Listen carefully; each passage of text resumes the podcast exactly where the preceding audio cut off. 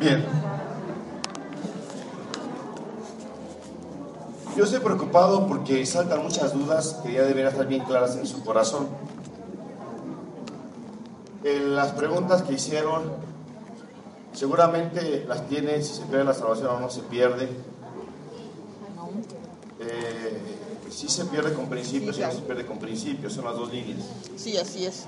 Ahora estoy preocupado más porque llegando de Whistler, eh, los brujos de la sierra, de los montes, pidieron ayuda de los brujos del mar. Son los de Acapulco, ¿eh?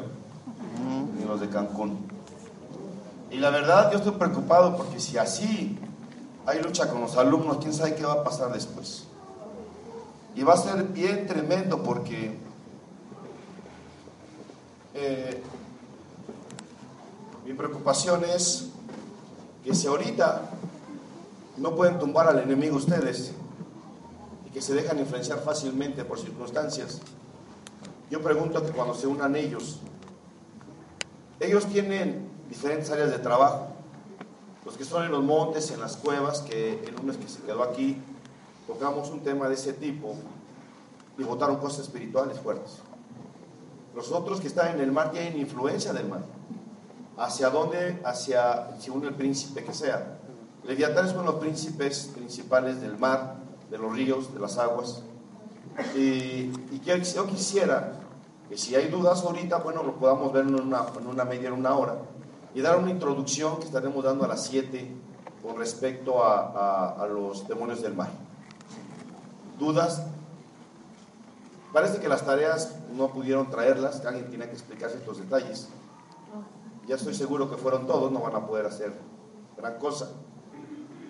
Preguntas ahorita, dudas, no solamente del curso, de lo que sea.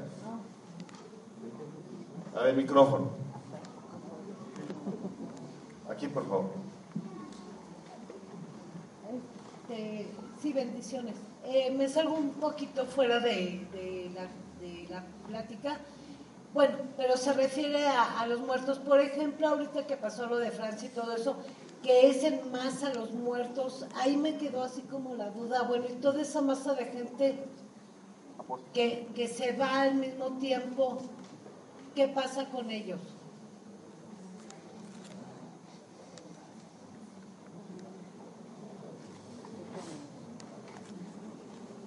Si tienen un, un plumón. Desde el asunto de Caín y Abel, de Génesis 4, el derramamiento de sangre humana o cualquier otro medio, esto le va a dar poder a Satán.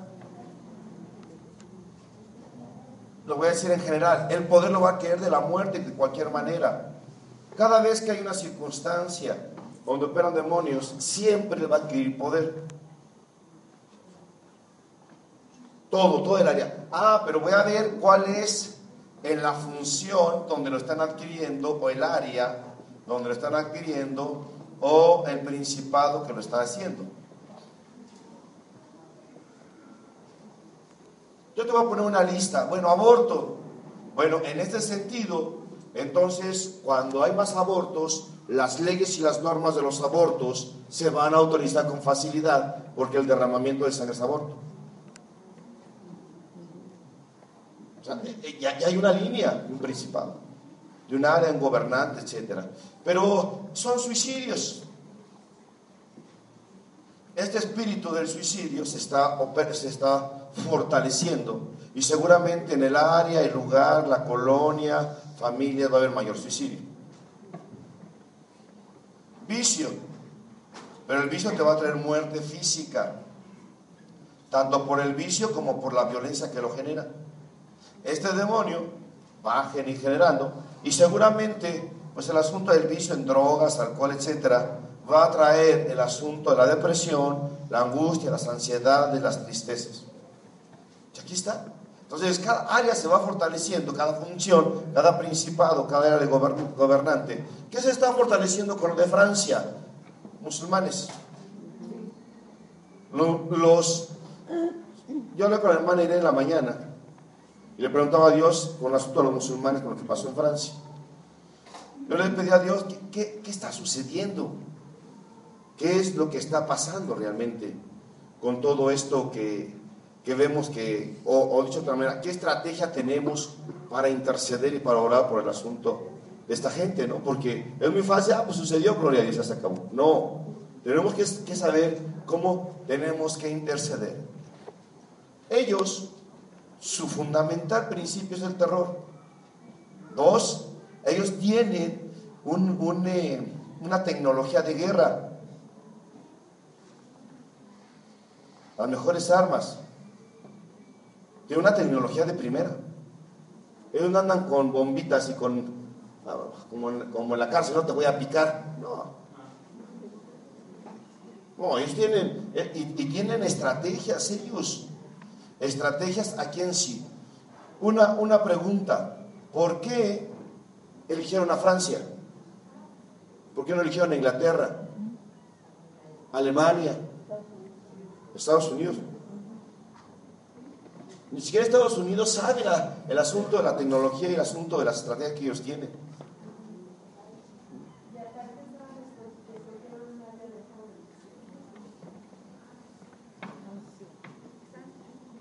Uno a uno eh, sería una cuestión pública, sí. lugares públicos. ¿Donde qué? Donde hay mucha gente. A ellos les funciona más así. Entonces ya ahorita sembraron el terror en Francia, cualquier cosa que sucediera va a estar ahí. Pero el asunto aquí es, tenemos una estrategia para hablar así. Caín y Abel ya vino el derramamiento de sangre, Satanás se dio cuenta que podía adquirir poder por la sangre humana, que ese es el mayor poder que puede adquirir. En, en, si yo lo pongo en jerarquías. Entonces, la sangre humana sí, de cualquier índole, de cualquier índole. Una vez hubo por ahí un demonio que se burlaba de un hermano que se estaba restaurando y se cortó, pero una cortada bastante profunda. Y el demonio se sonreía y se burlaba y decía, es lo que yo quería, que tu sangre se derramara. Y tú dices, no, es que fue un accidente, quién sabe. Habrá que analizar cada circunstancia donde nosotros derramamos una, una gota de sangre nuestra. Habrá que analizarla. No, yo, no, yo no lo vería tan, tan normal. Habría que analizarla. Sí. A ver, dime.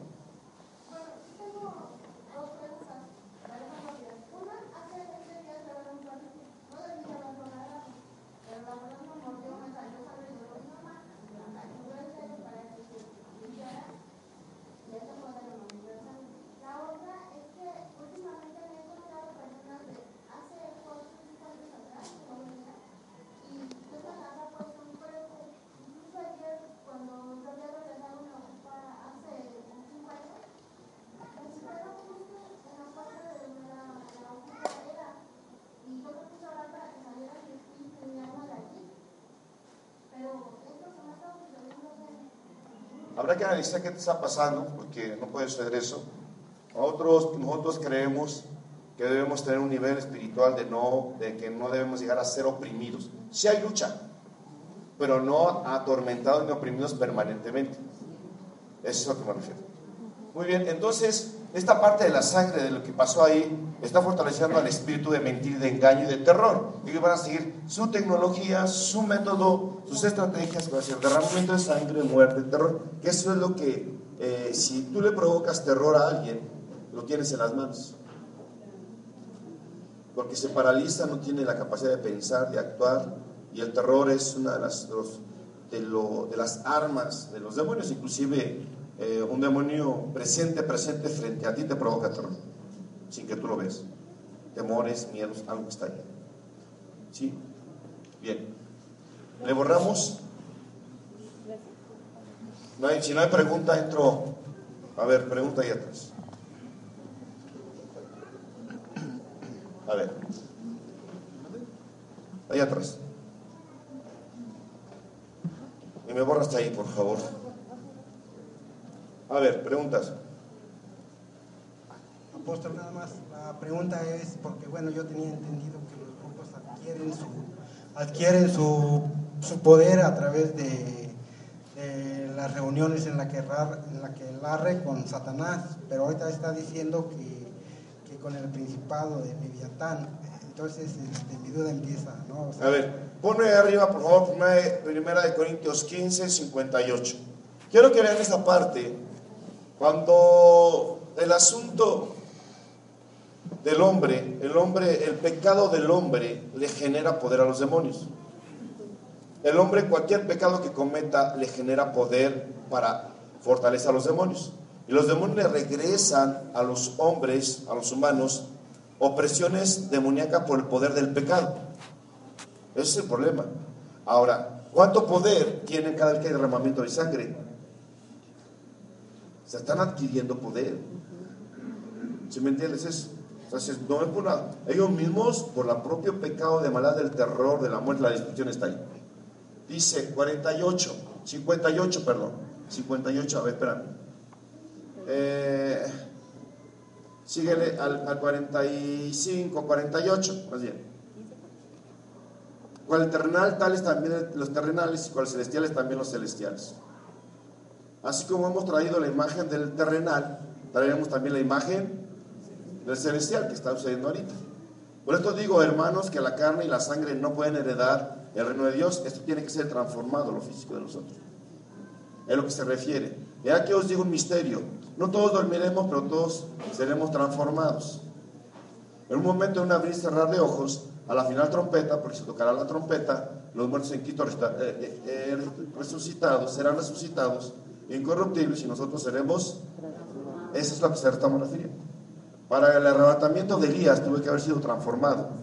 El momento en que se está llevando el carruaje de fuego, él en ese momento Dios está operando una transformación de su cuerpo para que su cuerpo pueda estar donde? En la presencia de Dios. En un momento, en un abrir y cerrar de ojos, a la final trompeta, porque tocará la trompeta y los muertos serán resucitados incorruptibles y nosotros seremos transformados. Síguele. Porque es necesario que esto corruptible se vista de incorrupción y esto mortal se vista de inmortalidad. Y cuando esto corruptible se haya vestido de incorrupción y esto mortal haya vestido de inmortalidad, entonces se cumplirá la palabra que está escrita. Escúchame bien esta parte. Sorbida es la muerte en victoria. ¿Dónde está tu muerte tu aguijón? ¿Dónde es tu victoria? Escuchen esta parte. Ya que el aguijón de la muerte es el pecado. ¿Y el poder del pecado? El poder del pecado. Dicho de otra manera, el pecado tiene poder. Y a mayor pecado, Satanás se enseñaría más de la gente. Por eso cuando viene Cristo, lo primerito que hace es que nos arrepintamos de nuestro pecado. ¿Y cómo se trata la iniquidad? Bueno, con los métodos que conocimos en la Biblia. La iniquidad y la maldad y la maldición ancestral. Para que nosotros seamos libres. Nuestro pecado personal, nuestra conciencia y de la iniquidad de nuestros ancestros. Es importante. Por eso enseñamos todas estas cosas, porque la gente no sabe qué hacer. Y por eso, si ya se ministró un área, pero vuelven a abrir otra puerta. Ya se ministró esa puerta, pero otra vez. Y una de las áreas que debemos ser cuidadosos son los ataques directos de demonios contra nosotros. Brujos, hechiceros y satanistas están haciendo conjuros, encantamiento y brujería contra nosotros. Ahí es guerra espiritual. Poder del pecado. Ese es el problema. Es que nada más pensé mal, es suficiente. Es que me cae regordo suficiente. ¿Cuánto más cuando son pecados más profundos? De mayor maldad, de mayor consumación en el propio pecado. Hay poder en el pecado. Satanás se la regresa oprimiéndolo con su propio poder del pecado que cometió. Por eso se hace tan fuerte. Lucifer, Lediatán, Belial, etcétera, se hacen fuertes porque seguramente tienen una multitud de hijos que cometen pecado que los fortalecen a ellos. Y entonces los, viene un demonio a pelear contra quien sea y ellos se fortalecen por el poder del que tiene mayor poder en su, en su red.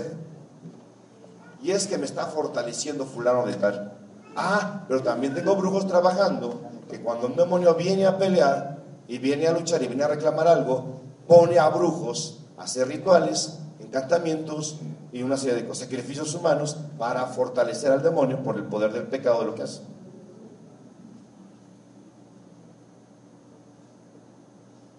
¿Y con qué nos atacan? Es que yo no vivo en pecado ni vivo en maldad, ya la iniquidad me la quitaron, ya el asunto de la brujería sé defenderme, pero a mayor nivel de guerra, mayor jerarquía te va a enfrentar con mayor poder demoníaco. Y si no, va a haber una alianza entre ellos. Si uno no pudo vencer, te va a aliarse con otro. Y otro con otro. De manera que te puedan tumbar. Te pueden detener. Aquí.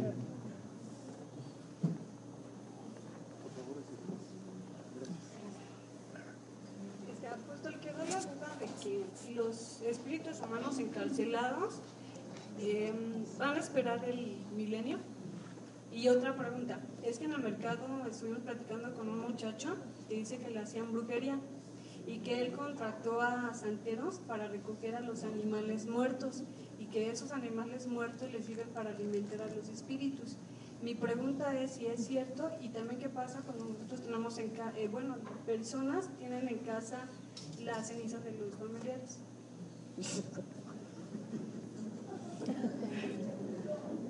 Yo recomiendo que no tengan la, la ceniza de los familiares en su casa y los lleven a un panteón. Número uno, por cada vez que vean la caja, te quebrantan.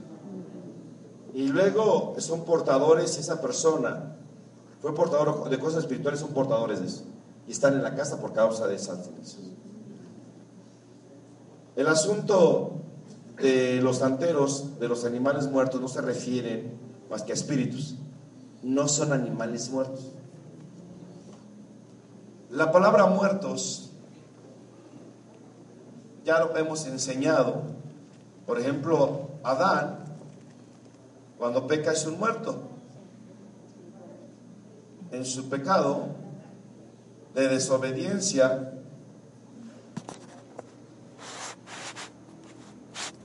es un muerto espiritual.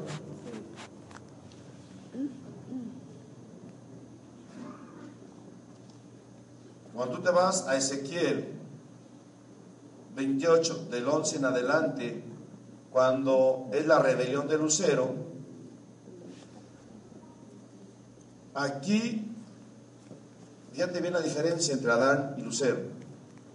Adán y Eva, aquí se vuelve un muerto espiritual.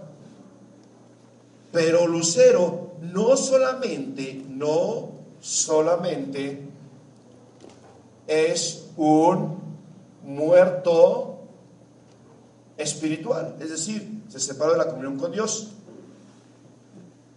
sino que por su desobediencia en blasfemar al Espíritu Santo,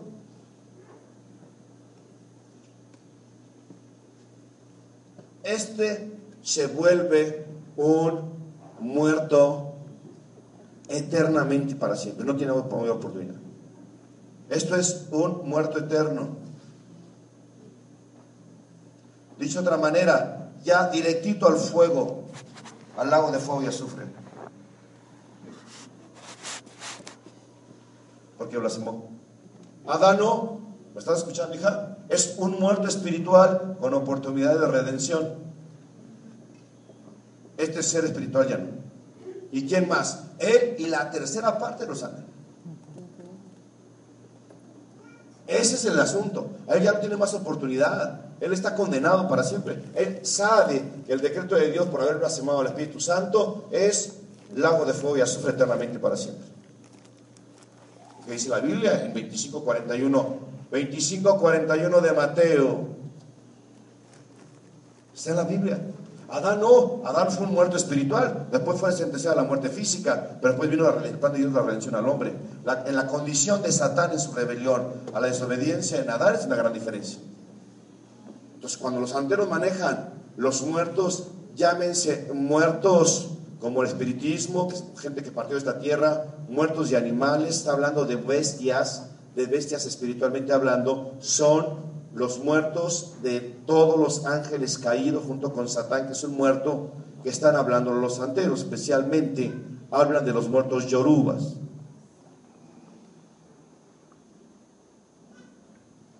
Veintiocho, veinticinco, cuarenta y uno. Mateo, Mateo, entonces dirá también a los de la izquierda, apartados de mí, malditos al fuego eterno, preparado para el diablo. ¿Cuándo lo preparó? En, la, en, la, en, eh, en, el asunto de la blasfemia del Espíritu Santo. Entonces, cada vez que tú escuchas un, escuchas un santero, que asientan al muerto, que cada vez que hablan están hablando de un demonio. Hablan de Leguá, de Shangó, de Batalá, el siete rayos. Hablan de, de muertos. El siete rayos es Satanás. Baal en el tiempo antiguo es Satanás. Por el, la vara estilizada con el rayo en la parte superior, lo que dice Lucas 10, 17 al 20. Vi a Satanás caer del cielo como un rayo. Es muy común entre los grafiteros el rayo. Preguntas. A ver, micrófono.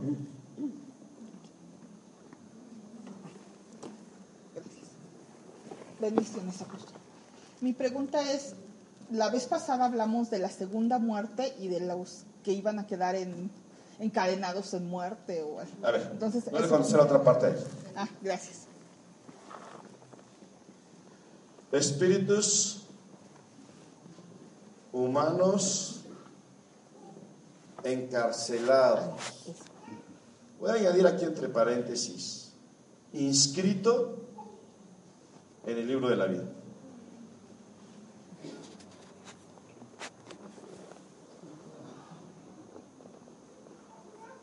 Ya definimos el asunto del trono blanco.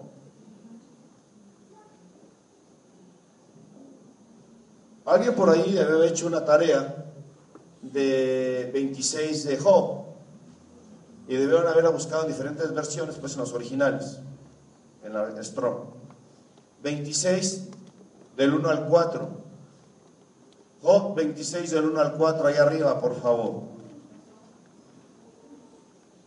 ¿Hasta cuándo van a ser los espíritus humanos encarcelados, inscritos en el libro de la vida del Cordero? No hablo, no hablo de espíritus humanos condenados que están en el Seolades.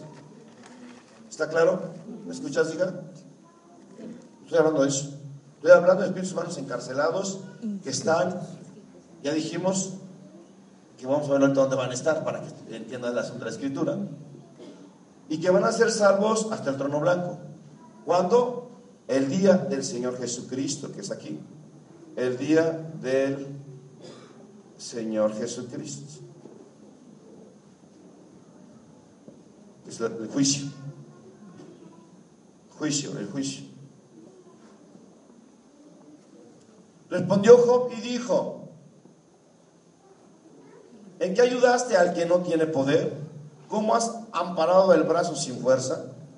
¿En qué aconsejaste el que no tiene ciencia? ¿Y qué plenitud de inteligencia has dado a conocer? ¿A quién has anunciado palabras de quién es el espíritu que de ti procede? Las sombras tiemblan en lo profundo, los males y cuanto ellos moran. Déjamelo ahí. La pregunta era, ¿dónde estaban los espíritus humanos encarcelados? Y entonces dijimos, mar, muerte y Hades. Pero la muerte y el Hades fueron lanzados al, agua de fuego azul, que la muerte segunda. Y nos quedaba solamente qué? El mar. El mar físico. El mar físico entregó a los muertos que había en él. La muerte, lugar y un espíritu entregó los que estaban en él. Y el Seol Hades entregó a los muertos que estaban en él, ya están condenados. Y la muerte y el Hades fueron lanzados al agua de fuego y azufre. Por lo tanto, los que están inscritos en el libro de la vida del Cordero están en el mar. En la muerte ya no, porque fue lanzada. El sol tampoco, porque fue lanzado al, agua de fuego y azufre. ¿Quién tiene el strong aquí?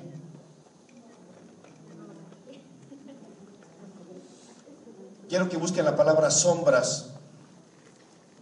¿Quién tiene aquí en su, en su iPad o en su celular otras versiones? Busquen una versión donde la traducción es diferente. A Dios habla hoy, por ejemplo. Eh, la nueva versión internacional para que a ver qué dice.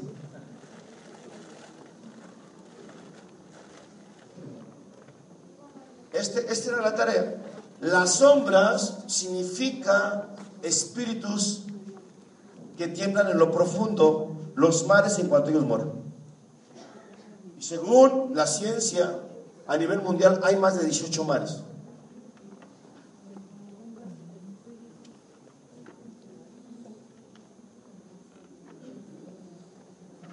¿A una versión que tengan en su Biblia? Digo, en su celular. Ninguna versión tiene. A ver, ¿tienes ahí arriba una versión diferente? Ponme la, la versión Dios habla hoy y buscame otras dos versiones, ese mismo versículo 26.5 de Job para que pudiéramos tener. A ver, pásasela. A ver, una versión que tú quieras, ya, ya vimos que es una versión, ¿no? O una traducción bíblica. Lo que quiero mostrar es que, primero, si nosotros vamos al original, las sombras son espíritus. Pero otras, otras traducciones traducen de alguna manera que se refieren a espíritus humanos. A ver. No abre. A ver, ¿quién lo tiene que sí? A ver, aquí pásala aquí. Esa, esa, esa, esa. Los fantasmas de los muertos tiemblan debajo Ay, fíjate cómo lo traduce. Los fantasmas de los muertos tiemblan debajo del agua con sus criaturas. ¿Qué traducción es? Kadosh. Kadosh. Y ahora ya, ya la Biblia tiene mayor, mayor valor de interpretación bíblica cuando veo que el mar sí entregó muertos y entonces los que estaban inscritos en el libro de la vida del Cordero, el cual se abrió, el libro de la vida del Cordero según Apocalipsis 20 del 11 al 15, el libro de la vida, aquí está. Las sombras tiemblan en lo profundo cuando ellos moran. Cosas inanimadas son formadas debajo de las aguas y los habitantes de ellas. Bueno, si tienes la, la, K2 está bien. Ahí está. Son espíritus. Entonces, a ver, la recobro. Y, ahí está entonces ya la respuesta. Esto lo deben haber investigado ustedes que fue tarea. Ah, ¿no dejamos tarea de eso? Ahora les voy a dejar una tarea más para que se les quite. Ya, ya, se la dejé ahí, ya sé. Los difuntos tiemblan. A ver, oh, espérame, fíjense bien la del recobro, ¿eh? Que son muy, muy, este, ellos tienen la revelación y se dan de topes en el muro, ¿no? Los difuntos tiemblan bajo las aguas y sus habitantes. ¿Cuáles difuntos? ¿Cuáles difuntos? Los, espíritus de los difuntos. Entonces hubo un retroceso espiritual. Contristaron al espíritu, apagaron el espíritu y en el proceso del retroceso de la salvación, Dios los mató para que no se perdieran. Ah, y Dios decidió dejarlos donde. Y entonces, cuando estén en el trono blanco, ¿a quién van a buscar en el libro de la vida? Los que estaban ahí. ¿Pero hasta cuándo? ¿Está claro? A ver. A ver, ahorita, ahorita, eh, esa versión, este. Ahorita, yo sé que esa no es una buena versión, pero vamos a leerla nada más por amor a, a los equivocados. A ver, voy, espérame, ahí te va el micrófono.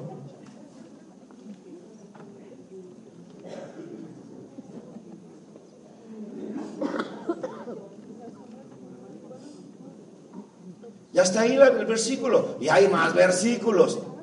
Un estremecimiento invade a los muertos, a los que habitan debajo de las aguas. Oh, chale. A ver, ¿lo están atormentando los demonios? No, pero la condición en la cual están, sí. El Señor sí puede entrar demonios a atormentarlos. Mientras que la condición no están debajo del mar, su propia condición de oscuridad ya les provoca temores y miedos y atormentos. Pero no son atormentados por demonios. No están en el Seolades, no están en la muerte. Bueno, ya. a ver, a ver, a ver, levante la mano. Allá atrás, luego aquí, luego allá. ¿Qué le dije, hermana Irene? ¿Ya ve cómo son? Bueno, esta es la versión del lenguaje actual.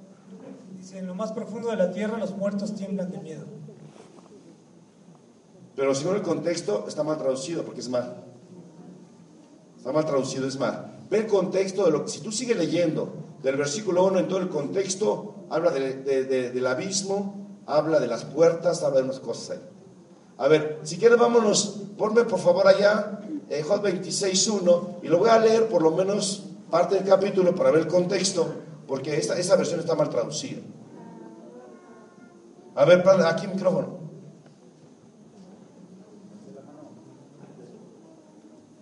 Bueno, en un momento dado, este Leviatán que vive en los mares, bueno, que habita en los mares y que es el, el príncipe de los mares, no atormentaría a estas a estos No tiene derecho. No tiene derecho. Es como si, oye, si no viene Leviatán a atormentarte porque eres hijo de Dios. Si tiene derecho, sí. Si no tiene derecho, no. Sí, si tú se lo das. Pero la cuestión es que la decisión de Dios que no lo atormenta. Nada más. A ver, ya leímos 1 Corintios 5. Y entreguen su cuerpo a Satanás para que su espíritu sea salvo el día del Señor Jesús. El cuerpo sí fue entregado a Satanás, pero el espíritu no. Y su espíritu fue salvo. ¿Hasta cuándo? Al trono blanco. El día del juicio. Pásale aquí el micrófono. Vamos a ver que su condición ya es tormento. Si te quedas a las 7, vas a escuchar un término Bemot, Raab, no la ramera de Josué, y Leviatán. Y vamos a ver los demonios del mar. Y vamos a ver por qué Jesús caminó sobre el mar.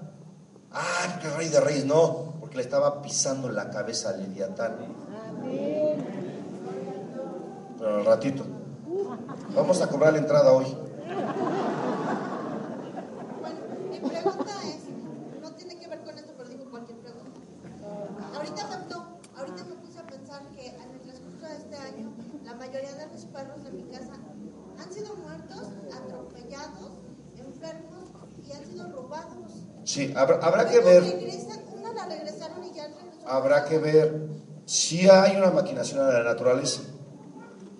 Y por supuesto que las mascotas de gente que tiene problemas espirituales, por supuesto que le tiran a las mascotas. Yo he visto de cómo eh, los brujos, como no le puede hacer nada al Hijo de Dios, y el Hijo de Dios no ungió sus mascotas, ni ora para protegerlas por el mismo poder de Dios que trae sobre la creación, él lo colocan demonios y los mata. Y aparecen los perros muertos, las mascotas muertas, el perico, porque no, no extendieron el manto de protección sobre ellos. A ver, pasa el micrófono acá.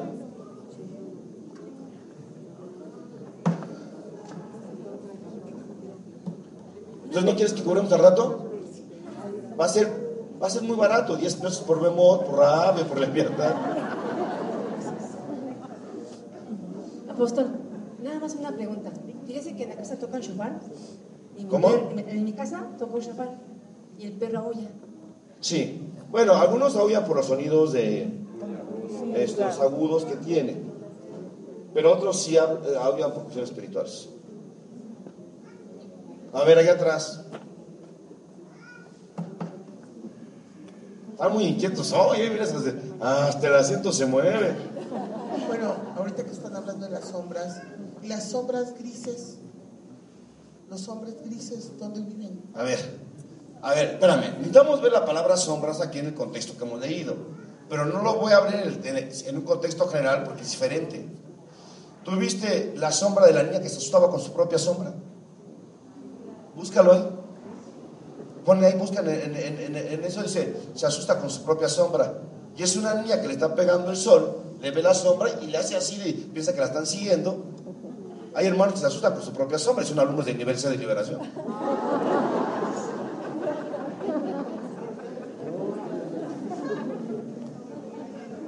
Otra, en la casa ves sombras, pero ya son espirituales, ya son demonios que se están moviendo en la casa.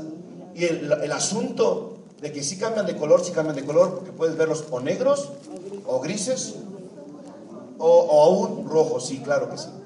Sí. Entonces las sombras pueden variar de color, pero sí lo hay.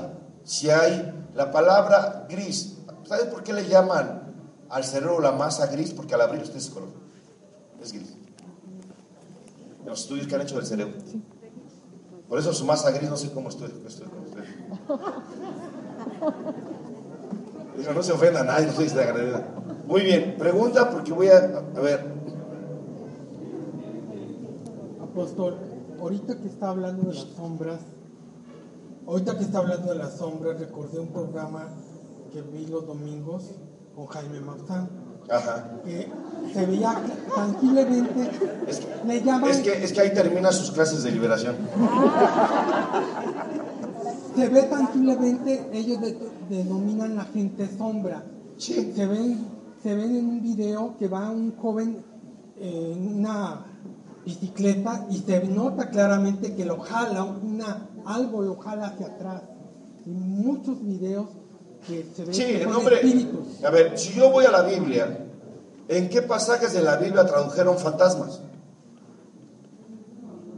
Ah, ¿cómo no? Sí hay. Sí hay en la Biblia el asunto que traducen fantasmas. Y dice, y el joven dice que pasó un fantasma sobre él. Y otra traducción dice, pasó un espíritu sobre él y que hasta, se le erizó el, el, el- el vello. Era un demonio, un espíritu demoníaco. Pero lo tradujeron fantasma. El, fantasma nocturno, el libro traduce también fantasma nocturno. No me digan que no. A ver, tarea, eh, por favor. Tarea. Me van a investigar la palabra fantasma, fantasmagórico, fantasmal. Fantasma, fantasmagórico y fantasmal. Fantasma, fantasmagórico, fantasmal.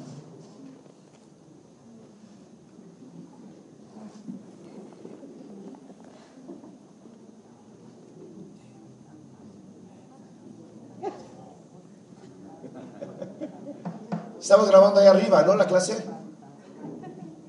¿Eh? Ah, no, no pueden grabar aquí la gente en las clases. Está prohibido.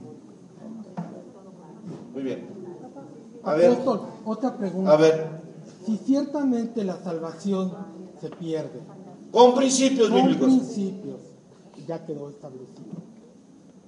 Ya quedó establecido que con principios se pierde. Y no, y no se pierde con principios bíblicos. Sí. Eh, en relación con la esposa. ¿De quién? ¿Cuál esposa de quién? La esposa de Cristo. Ah, ya. Ajá. Eh, va a ser el Espíritu Santo que va a determinar quién va a pertenecer o se tiene que determinar una manera específica para vivir, para tener la, la, la bendición de pertenecer a, no- a la esposa. de A ver, si tú te vas 19, 7, por favor, ahí arriba de Apocalipsis. Quiero que veas esta parte, es importante. Y luego vamos a ver, luego te, te vas a Efesios 4, 10, 12 y 13. A ver, ponme el primero. Apocalipsis 19, 7 y 8.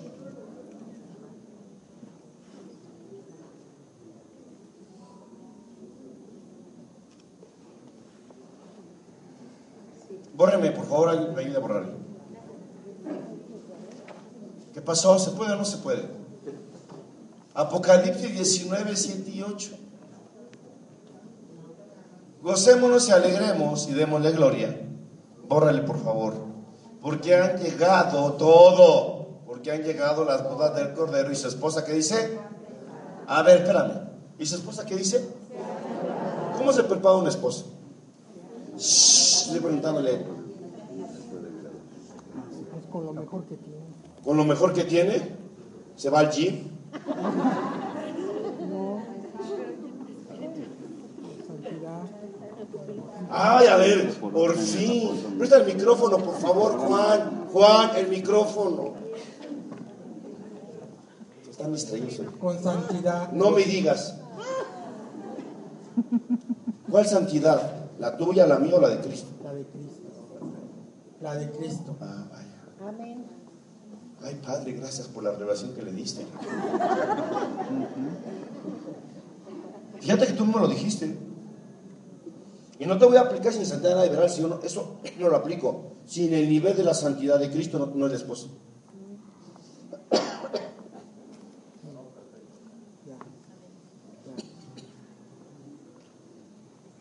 Gocémonos y alegrémonos, demos gloria, porque ha llegado la boda del Cordero y su esposa se ha preparado. ¿Con cuál amor de la esposa?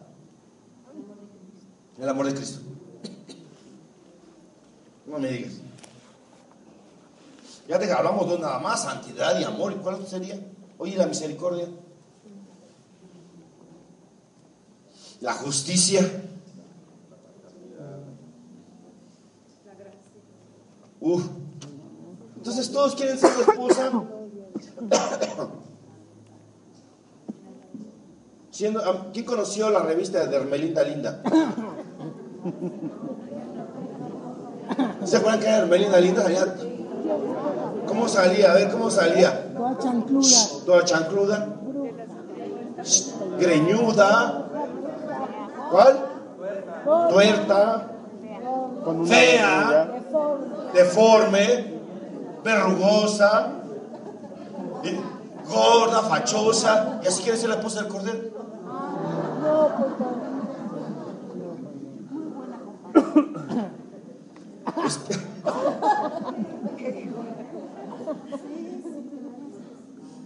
espérenme. pues, Cada quien valore su propia vida y su propio corazón. A mí no me eches tus pulgas que son tuyas.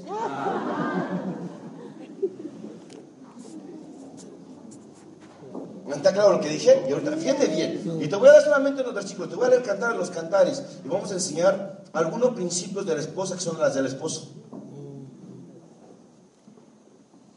Gocémonos y alegremos, demos gloria, porque se ha, han llegado las bodas del Cordero y su esposa se ha preparado. ¿Quién ha preparado el Padre para su hijo? Síguelo. Y ella se le ha conocido que se vista de lino fino, limpio y resplandeciente, porque el lino fino en las acciones justas de los santos. Me vas a estudiar, Gilberto. ¿Qué significan las acciones justas de los santos? ¿Qué significan acciones justas de los santos?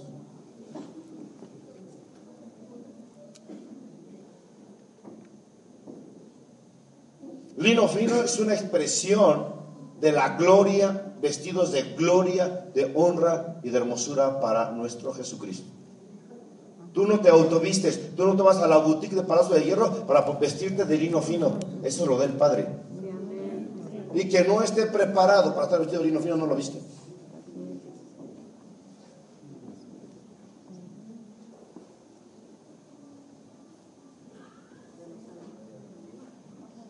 ¿Perdón? Y por eso pasa lo que pasa. Síguele. Nueve.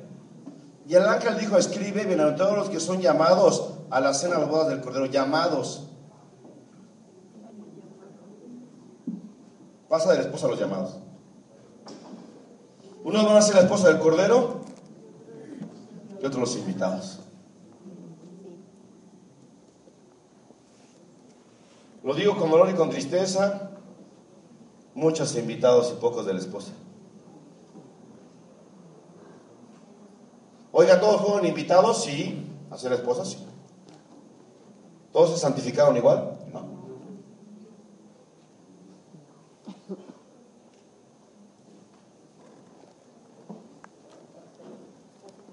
¿Y qué importa que sea apóstol? Y ser apóstol no significa ser la esposa del Cordero. Ser profeta, tener los cinco dones de Cristo. Por eso se elige la esposa. Pon Efesios 4, 12 y 13.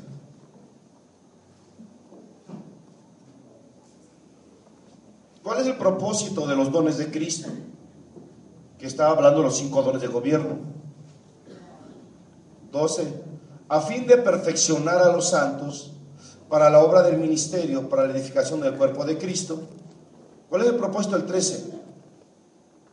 Hasta que todos lleguemos a la unidad de la fe, del conocimiento del Hijo de Dios. A ver, espérame. ¿Es que no conocen a Cristo? ¿Qué conocimiento está hablando a nivel de lo que sigue? A un varón perfecto a la medida de la estatura de la, plenitud de Cristo. Será bueno preguntar a los alumnos a qué nivel conocen a Jesús. Si lo conocen al nivel de la plenitud de esposo.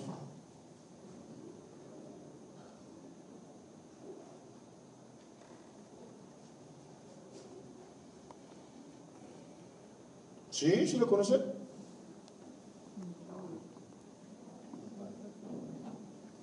¿Cuál es, ¿Cuál es el plan de los dones de Cristo? Levantar a la iglesia para hacerla crecer y madurar a la estatura de la plenitud del conocimiento del esposo Jesús.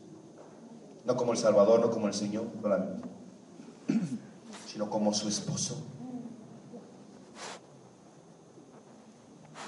Y como no se dejan edificar sobre esos niveles, ustedes vuelven a aventar otra vez la basura Cristo la vuelve a limpiar y estamos en esa lucha interior. Yo quisiera saber, y le preguntaría al Espíritu Santo, ¿quién es la esposa del Cordero aquí? Y para eso, no es que imites usar la señal de los clavos de la esposa del Cordero, porque lo puedes hacer por cobertura. Pero una cosa es que lo tengas por cobertura y otra cosa es que lo tengas por experiencia con él. Ponme Isaías 46, 9 o 46, 6 del 6, 46, 6.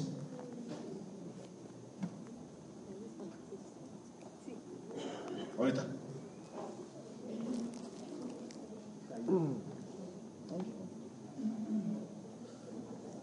A ver si, dale otro.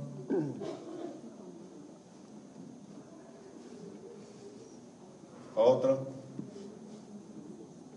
Dale. No, a ver, ponme 45. No, no debe ser 45, porque es otro pasaje.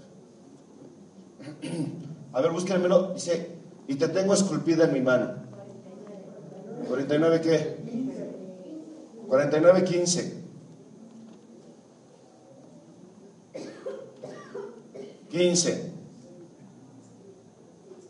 No. 16. Aquí está. ¿Qué está refiriendo el Padre a Israel? He aquí las palmas de las manos te tengo esculpida delante de mí, están siempre tus muros. ¿Qué significa eso? de la mano, ¿qué significa eso? Nunca se va a olvidar, pero la tiene esculpida. ¿Lo tiene esculpida? ¿Qué significa? A ver la palabra esculpido, ¿qué significa? Grabado. Grabado, cincelado, tatuado.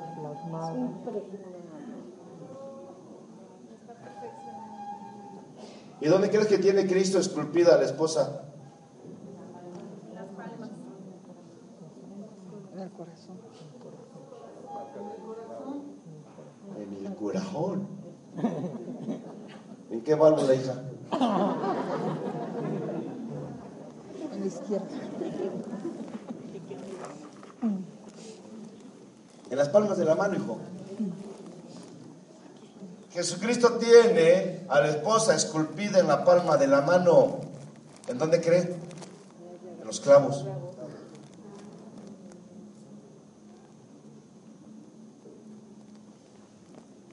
Cantar es uno. Luego te vas a cantar es siete. No, mano, mejor hubiera dado estas clases en vez de estar ahí. Anda a sacar a los bocosos de donde están. A los pañaleros. A ver, presta el micrófono ahí atrás al hermano. Cantar es uno uno. Vamos a, a ver el capítulo 1 de Cantar es rápido. A ver, pregunta. Sí, no, no es pregunta, es una confirmación. A ver. En las primicias de, de enero, este, a mí me dio una revelación del Espíritu Santo respecto a, a las novias ¿no? del Cordero. Y entre ellas estaba usted y su esposa cubiertos con un, como con un manto blanco, cada uno de un lado y, y de otro. a un extremo usted y a otro extremo su, su esposa. Entonces yo creo que sí tiene que ver mucho lo que dice usted, ¿no? Sobre, aunque seamos apóstoles, ¿no? Porque ahí está dando la revelación de quién es la, la esposa, ¿no? Pero si tú dices eso, van a decir que yo te estoy dando dólares para que digas eso. A- Así fue, yo no, no se ha presentado la oportunidad de decirlo, pero así me dio la revelación Bien. el Señor. Tarea para toda la escuela. Me van a estudiar todo el libro de Cantar de los Cantares. Y no lo voy a soltar hasta que me lo entreguen. Y solamente tienen de aquí al lunes.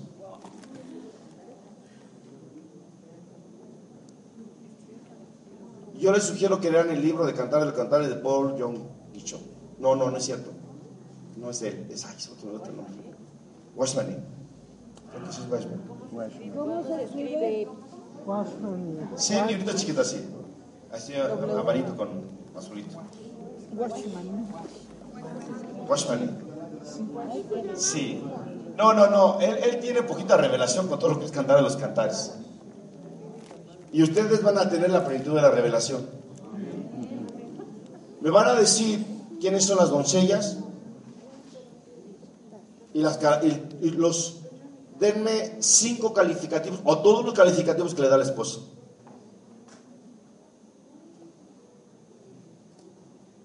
Los calificativos de la esposa y las características espirituales de la esposa. Si es aventurera, si no es. Beibolera.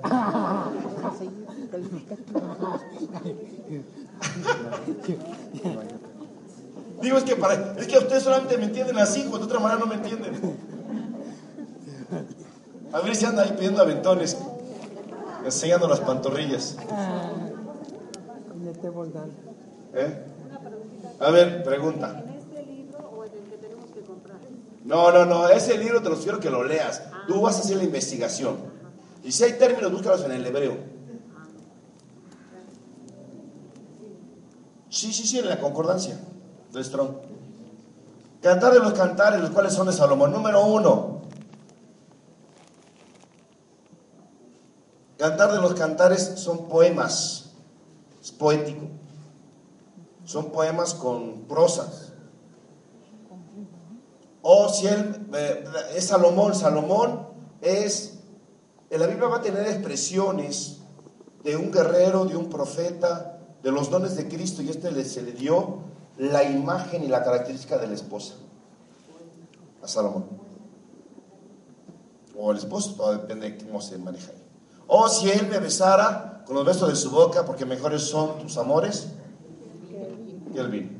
Más del olor de tus suaves ungüentos, tu nombre es como ungüento derramado, por eso las doncellas te aman. No la esposa, las doncellas. Atráme en pos de ti correremos, el rey me ha metido en sus cámaras, nos gozaremos y alegraremos en ti. Nos acordaremos de tus amores más que del vino, con razón te aman. Morena soy, oh hijas de Jerusalén, pero codiciable como las tiendas de Cedar, como las cortinas de Salomón. No reparéis en que soy morena, porque el sol me miró, los hijos de mi madre se airaron contra mí, me pusieron a guardar las viñas, y mi viña que era mía, no guardé. Hazme saber, oh tú quien amas mi alma, dónde apacientas, dónde esteas al mediodía, pues ¿por qué había de estar yo como errante junto a los rebaños de tus compañeros? Ah, si tú no lo sabes, oh hermosa entre las mujeres, ve, sigue las huellas del rebaño y apacienta tus cabritos contra las caballas de los pastores. A yegua de los carros de Faraón te he comparado, amiga mía, órale. ¿Aquí hay yegua? ¿Cómo no? Es la esposa. A yegua de los carros de Faraón. ¿Sabe por qué le llama yegua a la esposa? No porque le hace. No, se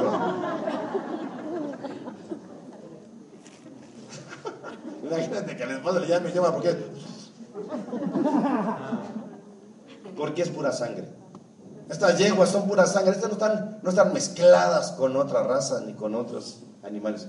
Han conservado y nosotros somos pura sangre celestial. Y la esposa es pura sangre celestial. Por eso le llaman yegua. Así es que no se ofenda cuando le digan, parece la yegua de Faraón. Amén. te he comparado, dice, "Eh, hermosas son tus mejillas entre los pendientes. Ya enseñamos el domingo joyas, pendientes, brazaletes, collares. Hermosas son tus mejillas entre los pendientes, tu cuello entre los collares. Zarcillos de oro te haremos, tachanados de plata. Mientras el rey estaba en su reclinatorio, mi nardo dio su olor. Mi, mi amado es para mí un manojito de mirra que reposa entre mis pechos. Racimo de flores de aleña en las viñas de Encadi es para mí mi amado. He aquí que tú eres hermosa, amiga mía, he aquí que eres bella, tus ojos son como palomas. Sí, pero no las de tu yegual.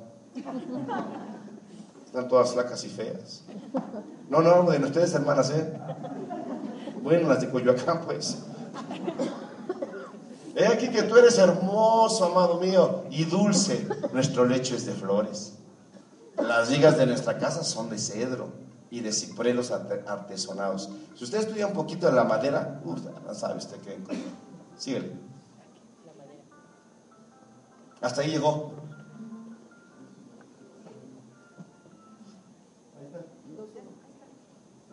Yo soy la rosa son el lirio de los valles. Como el lirio entre los espinos es mi amiga entre las doncellas. Como el manzano entre los árboles silvestres, así es mi amado entre los jóvenes. Bajo la sombra del deseado me senté y su fruto fue dulce a mi paladar. Me llevó a la casa del banquete y su bandera sobre mí fue amor. Sustentadme con pasas, confortadme con manzanas, porque estoy enferma de amor. Su izquierda esté debajo de mi cabeza y su derecha me abrace. Yo os conjuro, doncellas de Jerusalén, por los corzos y por las siervas del campo, que no despertéis ni hagáis velar el amor hasta que quiera.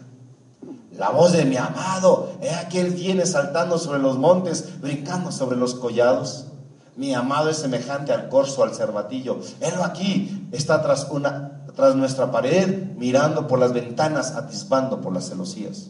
Mi amado habló y me dijo, levántate, oh amiga mía, hermosa mía, y ven, porque aquí que ha pasado el invierno, se ha mudado, la lluvia se fue. Se han mostrado las flores en la tierra, el tiempo de la canción ha venido y en nuestro país se ha oído la voz de la tórtola. La higuera ha echado sus higos y las vides en cierne dieron olor. Levántate, oh amiga mía, hermosa mía, y ven, paloma mía, que estás en los agujeros de la peña, en lo escondido de los carpados parajes, muéstrame tu rostro, hazme oír tu voz, porque dulce es la voz tuya y hermoso tu aspecto. Pues, ¿Cómo no? Cazando las zorras, la- las zorras pequeñas que echan a perder las viñas, porque nuestras viñas están en cierne. Mi amado es mío y yo suya, el apaciente entre lirios. Hasta que apunte el día y huyan las sombras, vuélvete, amado mío, sé semejante al corzo o como el cervatillo sobre los montes de Beter.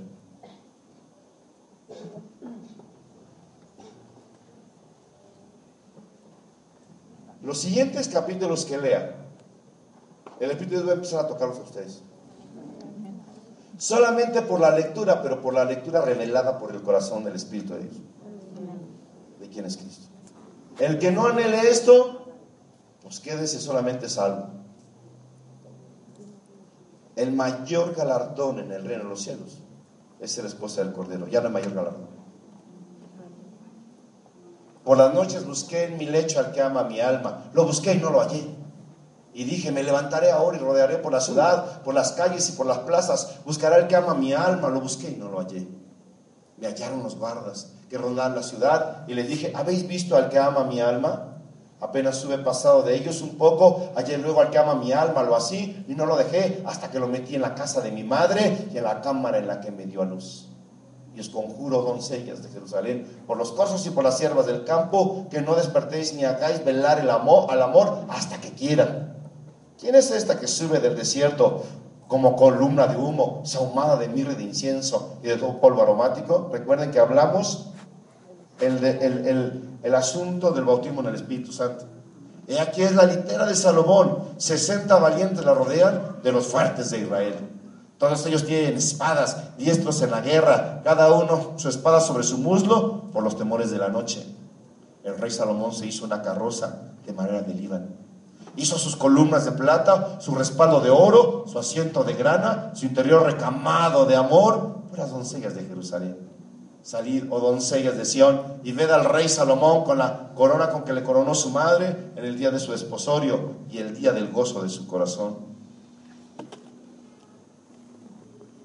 He aquí que tú eres hermosa, amiga mía. He aquí que tú eres hermosa. Tus ojos entre las guedejas como de paloma, tus cabellos como manada de cabras que se recuestan sobre las laderas de Galaad. Tus dientes como manadas de ovejas trasquiladas que suben del lavadero y todas con crías gemelas y ninguna entre ellas estéril. Tus labios como hilo de grana y tu habla hermosa, tus mejillas como cachos de granada detrás de tu velo tu cuello como la torre de David, edificada para armería. Mil escudos están colgados de ella, todos escudos de valientes. Tus dos pechos como gemelos de gacela que se apacientan entre lirios. Hasta que apunte el día y huyan las sombras, miré al monte de la mirra y al collado del incienso. Todo, toda tú eres hermosa, amiga mía, y en ti no hay mancha. Ven conmigo desde el Líbano, oh esposa mía, ven conmigo desde el Líbano. Mira desde la cumbre de Amana, desde la cumbre de Senir, del Hermón, desde las guaridas de los leones, desde los montes de los leopardos. Prendiste mi corazón, hermana, esposa mía. Has apresado mi corazón con uno de tus ojos, con una gargantilla de tu cuello. Cuán hermosos son tus amores, hermana mía, esposa mía. Cuánto mejor que el vino de tus amores y el olor de tus ungüentos que todas las especias aromáticas como panal de miel, destilan tus labios, oh esposa, miel y leche hay debajo de tu lengua, y el olor de tus vestidos como el olor del Líbano.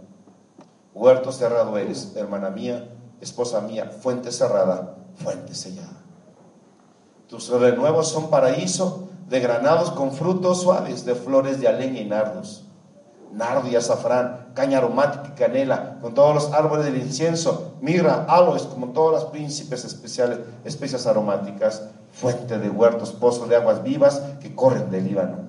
Levántate, Aquilón, y ve, austro, soplad en mi huerto, desprendanse sus aromas, venga mi amado a su huerto y coma de su dulce fruto.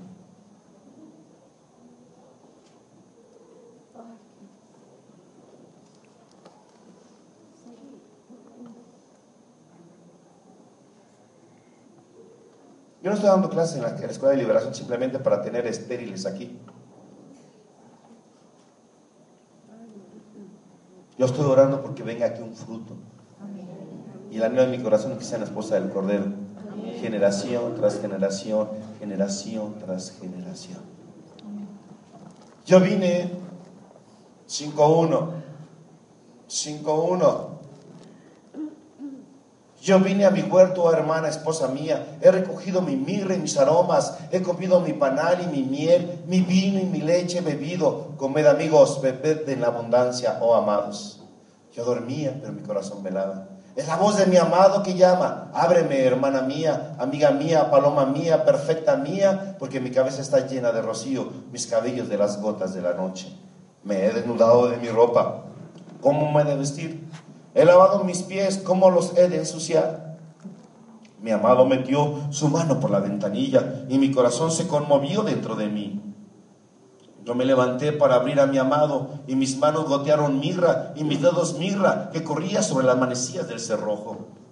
Abrí yo a mi amado, pero mi amado se había ido, había ya pasado. Y tras su hablar salió mi alma, lo busqué y no lo hallé, lo llamé y no me respondió. Me hallaron los guardas que rondan la ciudad, me golpearon, me hirieron, me quitaron mi manto de encima, los guardas de los muros. Y os conjuro, doncellas de Jerusalén, si halláis a mi amado, que le hagáis saber que estoy enferma de amor. ¿Qué es esto? ¿Qué es tu amado más que otro amado? Oh, la más hermosa de todas las mujeres. ¿Qué es tu amado más que otro amado? Que así nos conjuras.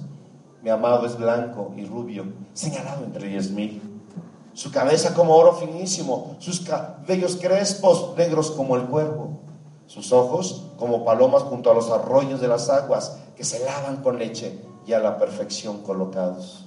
Sus mejillas como una era de especias aromáticas, como fragantes flores, sus labios como lirios que destilan mirra fragante, sus manos como anillos de oro engastados de jacintos, su cuerpo como claro marfil cubierto de zafiros sus piernas como columnas de mármol fundadas sobre las bases de oro fino, su aspecto como el Líbano, escogido como los cedros, su paladar dulcísimo y todo el codiciable, tal es mi amado, tal es mi amigo, oh doncellas de Jerusalén.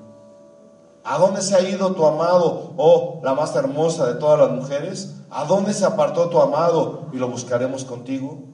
Mi amado descendió a su huerto, a las eras de las especias, para apacentar en los huertos y para recoger los lirios.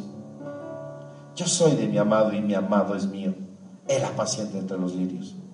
Hermosa eres tú, amiga mía, como Tirsas, de desear como Jerusalén, imponente como ejércitos en orden. Aparta tus ojos de delante de mí, porque ellos me vencieron. Tu cabello es como manada de cabras que se recuestan en laderas de Galaad. Dientes como manadas de ovejas que suben del lavadero. Todos son crías gemelas y estéril no hay entre ellas. Como cachos de granada son tus mejillas detrás de tu velo. Sesenta son las reinas y ochenta las concubinas y las doncellas sin número.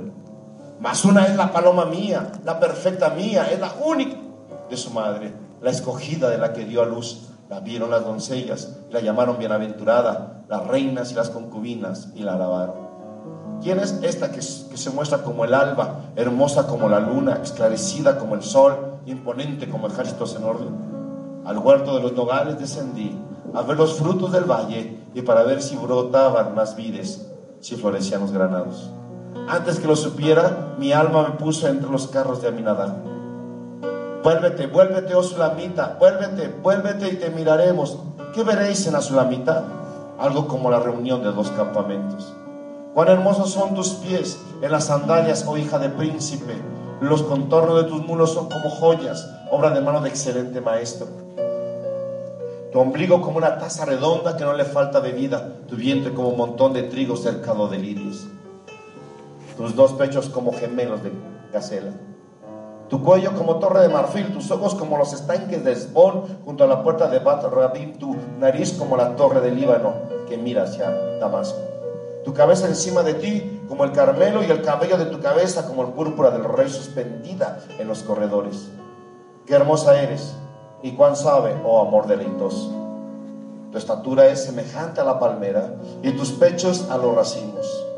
Yo dije, subiré a la palmera, asiré sus ramas, deja que tus pechos sean como racimos de vid y el olor de tu boca como de manzanas. Y tu paladar como el buen vino, que se entra mi amado suavemente y hace hablar los labios de los viejos. Yo soy de mi amado y conmigo tienes tu contentamiento. Ven, oh amado mío, salgamos al campo, moremos en las aldeas. Levantémonos de mañana las viñas, veamos si brotan las vides, si están en cierne, si han florecido los granados, ahí te daré mis amores. Las mandrágoras han dado olor y a nuestras puertas hay toda suerte de dulces frutas, nuevas y añejas que para ti, oh amado mío, he guardado. Oh, si tú fueras como un hermano mío que mamó los pechos de mi madre, entonces hallándote fuera te besaría y no me menospreciaría. Yo te llevaría, te metería en la casa de mi madre, tú me enseñarías y yo te haría beber vino adobado del mosto de mis granadas. Izquierda esté debajo de mi cabeza y su derecha me abrace. Os conjuro, doncellas de Jerusalén, que no despertéis ni hagáis velar el amor hasta que quiera. ¿Quién es esta que sube del desierto recostada sobre su amado? Debajo de un manzano te desperté. Allí tuvo tu madre dolores, allí tuvo dolores la que te dio a luz. Ponme como un sello sobre tu corazón, como una marca sobre tu brazo, porque fuerte es como la muerte el amor, duros como el Seol los celos, sus brasas, brasas de fuego, fuerte llama. Las muchas aguas no podrán apagar el amor y lo ahogarán los ríos. Si diese el hombre todos los bienes de su casa por este amor, de cierto lo menospreciaría. Tenemos una pequeña hermana que no tiene pechos. ¿Qué haremos a nuestra hermana cuando ella se, se hablare? Si ella es muro, edificaremos sobre él un palacio de plata. Si fuere puerta, la guarneceremos con tablas de cedro. Yo soy muro y mis pechos como torres. Desde que fui, desde que fui en tus, sus ojos como la que haya paz. Salomón tuvo una viña en Baal Hamón, la cual entró a, a guardas, cada uno de los cuales debía traer mil monedas de plata por su fruto. Mi viña, que es mía, está delante de mí. Las mil serán tuyas, oh Salomón, y doscientas para los que guardan su fruto. Oh, Tú que habitas en los huertos, los compañeros escuchan tu voz, házmelo saber. Apresúrate, amado mío, y sé semejante al corzo o al cervatillo sobre las montañas de los aromas.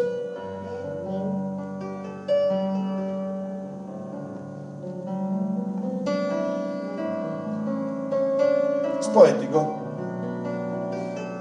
y es un canto gradual, es un canto, o sea, es cantado. Canta el esposo, le responde la esposa. Canta la esposa, le responde el esposo. Si ustedes ven la versión nos habla hoy está estructurado, algunas versiones de la Biblia está estructurado bien el canto, cuando está hablando ella y cuando está hablando él. Pero quiero que ustedes entiendan eso. No importa cuántos cursos tengan de liberación. Si lo repruebas o no lo repruebas, lo importante es que tú puedas crecer al estatura del varón perfecto a ser esposa de Cristo. De nada serviría clases vengan, clases van. Si tú nunca has crecido en estatura para anhelar de lo que dice la escritura en Cantares, o si Él me besara con los besos de su boca. No estoy hablando, lo he dicho ni otra vez, los besos de telenovela. Estoy hablando que los dichos de Jesús, cada vez que Él habla a tu vida, son besos para ti. Y ese es el deseable. Cuando tú ves las estructuras de las doncellas, las concubinas, pero no es la paloma, no es la amiga, no es la esposa. Yo no sé si lo anhelo. Esa va a ser la administración. El próximo lunes ya estaremos cada quien en su clase.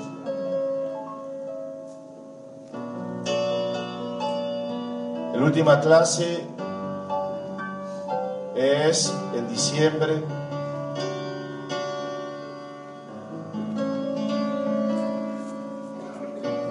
Creo que es 13 o 15, hermano. Chequeme si es 13. Es el último lunes que vamos a tener de clases en diciembre.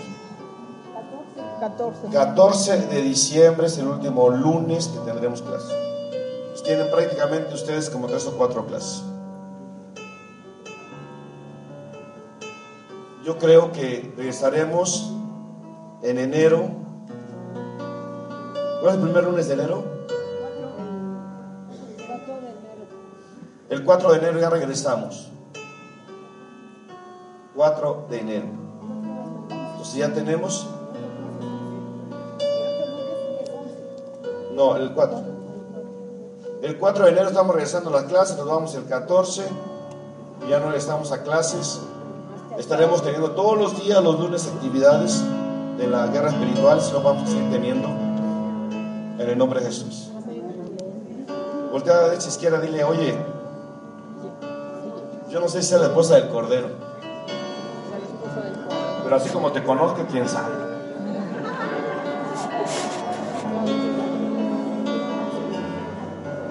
No lo digo con gozo, ¿eh? Lo que digo con dolor en mi corazón, porque Dios haga el trabajo que tiene que hacer para que se levante ese esposo.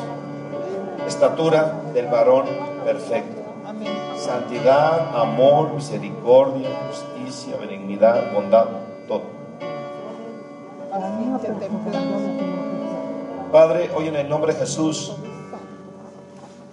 gracias por estos tiempos de haber estudiado tu palabra. Que cada alumno pueda entender que lo que tenga revelado en el Espíritu le servirá solamente para crecer, madurar, para alcanzar estatura que anhelamos. Y que los que ya lleguen, tú vas a poner esa señal de los clavos en sus manos. Solamente van a tener gratitud a aquel que los llamó, que los vistió, que los hermoseó para Cristo.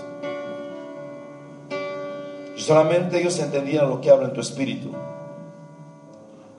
Ellos anhelarían de gloria en gloria, de transformación en transformación, llegar a estatura. En el nombre de Jesús. Y entonces pudieran enfrentar ya en una guerra espiritual y en las administraciones de liberación a la esposa de Satanás. Una esposa que está en Cristo Jesús contra la esposa de Satanás. Si ellos solamente comprendieran todo esto, darían gloria y honra al Dios Todopoderoso dos cantos, Luisito, por favor. Que estos cantos estén tocando sus vidas en el nombre de Jesús. Gracias, Padre, por la sangre de Cristo.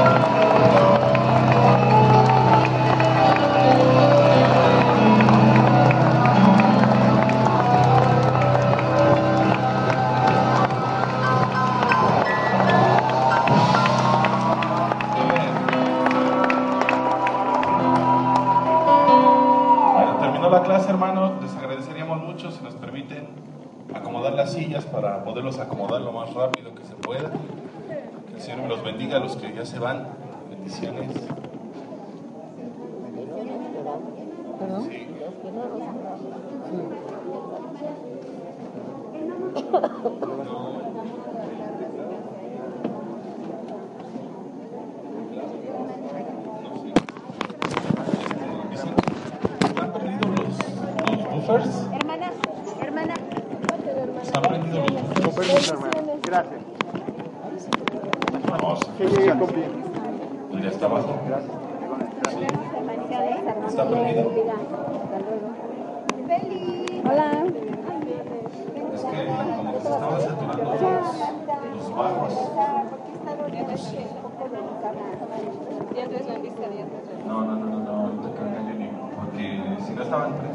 Lázara nos, nos vea. Nada más, este, organizador general.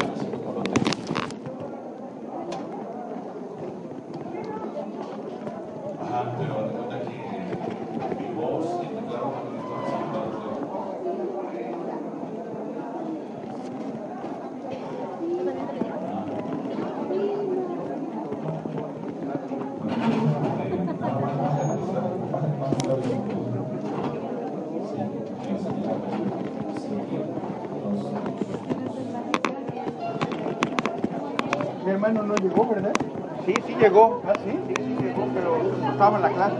El apóstol no, no, pudo interrumpir. Ándale, bye, que te vaya bien. Bendiciones. A ver si lo encuentras, ¿eh? ¿sí? A ver. Ahorita vengo, sí, cómo no.